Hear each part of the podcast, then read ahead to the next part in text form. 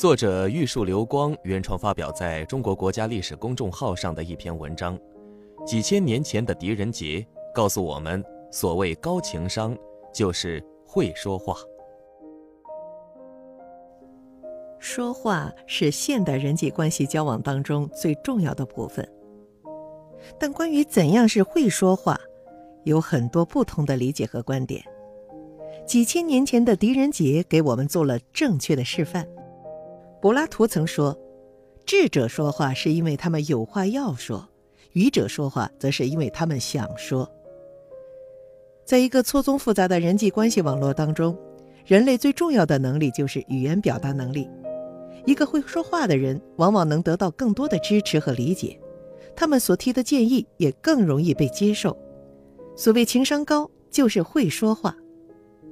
盛唐名臣狄仁杰就是会说话的典型代表。在小说和影视剧中，狄仁杰是一位办案大咖，一生断案无数。其实，断案只是他的副业，他的主业是政谏，比断案更需要胆量和艺术。政谏其实就是说话，劝皇帝改变圣意。从难度上来说，狄仁杰比前辈魏征更加出色，毕竟。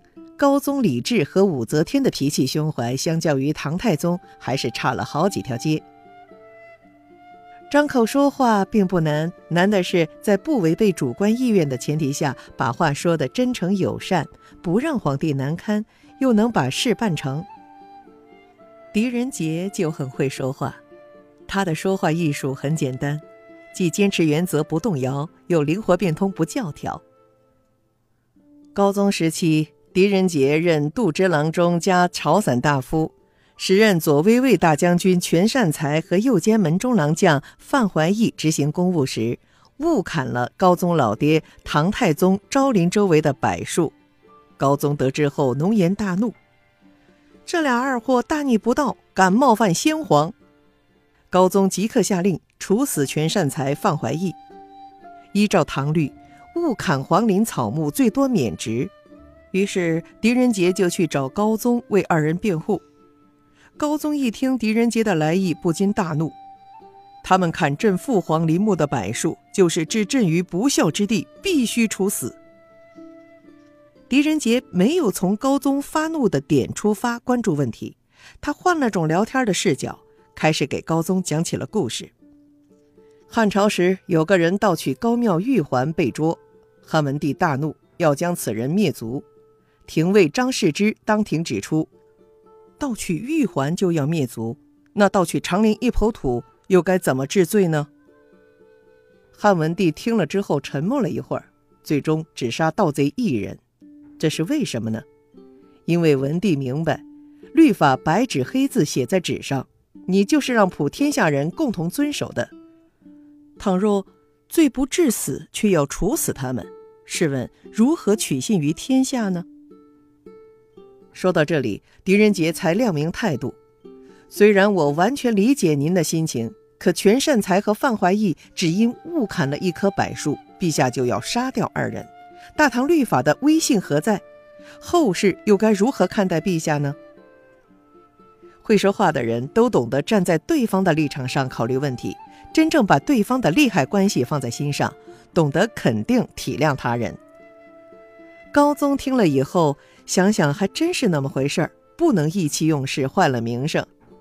过了一会儿，他怒气渐消，就赦免了全善才和范怀义的死罪。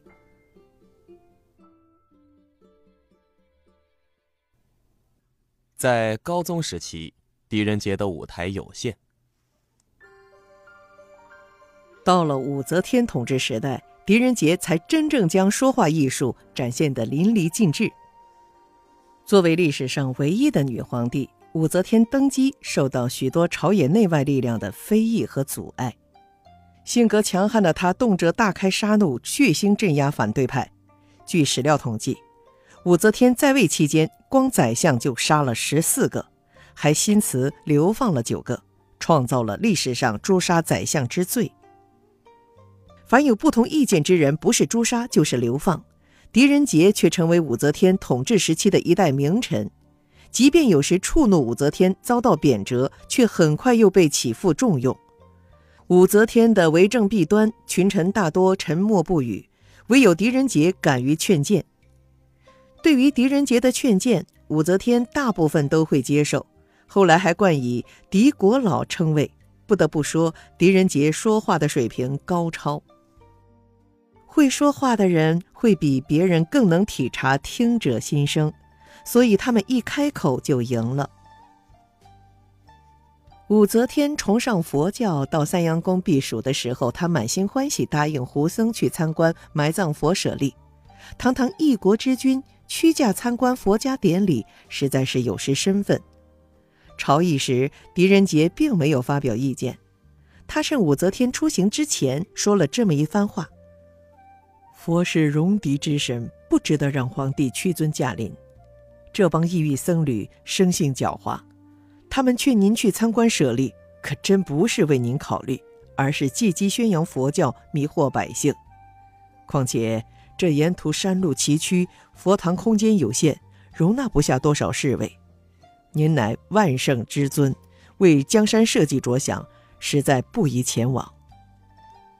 狄仁杰的话让武则天秒懂，既然对自己没啥好处，干嘛替人白撑场子？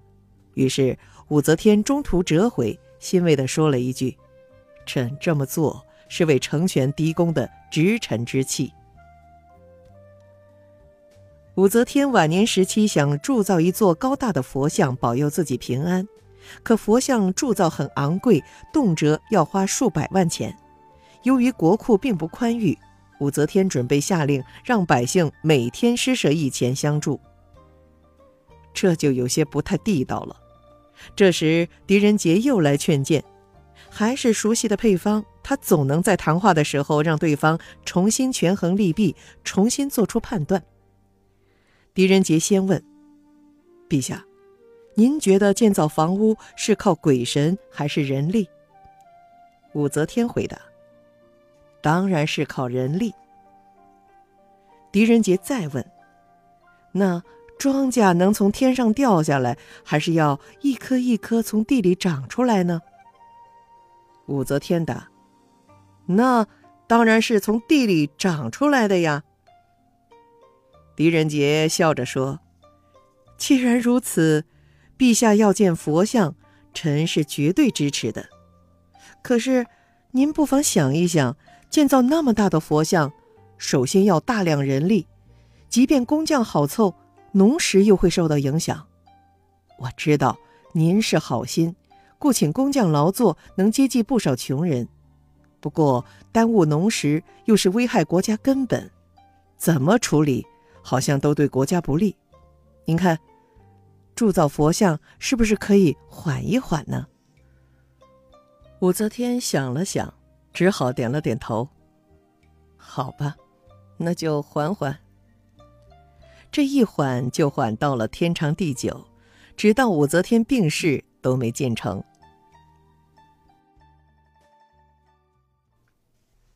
其实会说话，也是一种善良。懂得把别人放在心上的人，会得到更多的赞许和尊重。登基称帝的时候，武则天已经六十多岁了，精力却依然旺盛。最让群臣反感的是她晚年大肆包养男宠，这些男宠仗着皇帝宠幸，平日里横行霸道、为非作歹。有一次朝会，狄仁杰趁武则天心情不错，突然插了一句：“我看陛下您最近精力充沛，气色红润，连脱落的牙齿都长出新的，想必是阴阳调和的结果呀。”武则天一听，脸唰的一下红了。她听出了狄仁杰的话外之音，又不禁为狄仁杰善意的劝谏表示欣慰。武则天回答：“朕与张易之等人素来正常交往，并没有什么越轨的行为，爱卿不必挂心。”狄仁杰缓缓朝武则天拜了一拜，继续说道：“臣等深知陛下日理万机，龙体有损，臣希望陛下。”不要过度沉迷，还是要尽量克制一下。狄仁杰对武则天宠幸面首只字不提，却又让武则天真切感受到是为自己着想。经狄仁杰这么一说，武则天此后确实克制了许多。除此以外，晚年的武则天最烦心的是，究竟立谁当太子？是立儿子李显呢，还是立侄子武承嗣呢？一天晚上，武则天做了一个梦，她梦见了一只巨大的鹦鹉，两只翅膀受了重伤，鹦鹉无法起飞，发出凄凉的哀鸣。第二天，武则天召来狄仁杰，请他解梦。虽然对武则天忠心耿耿。狄仁杰却支持李氏复位，借助解梦的机会，他向武则天进谏。鹦鹉的“鹉”字与“武”同音，代表的是陛下，而那一对受伤的翅膀正是陛下的两个儿子啊。接着，狄仁杰声泪俱下，劝谏武则天召回流落在外的儿子李显。武则天对狄仁杰的解梦深有触动。后来果然召回李显，立为太子。九世元年（七百年），狄仁杰进拜内侍，随武则天巡幸三阳宫。当年九月，狄仁杰病逝，终年七十一岁。武则天废朝三日，追赠他为文昌右相，赐谥号文惠，备享哀荣。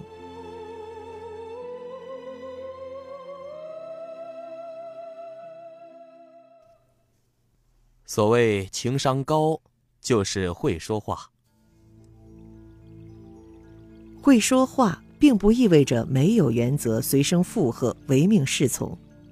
会说话意味着初听时温润如玉，细思时棱角分明，回想时深刻有益。会说话就是要学会站在对方的立场，设身处地为他人考虑，既不站在道德制高点批评教育。又不用激烈的情绪困扰、绑架他人，让别人和我们相处时时刻刻感到如沐春风、舒服自在。不动肝火，不生矛盾，又能恰到好处地表明观点，这才是说话的至高境界。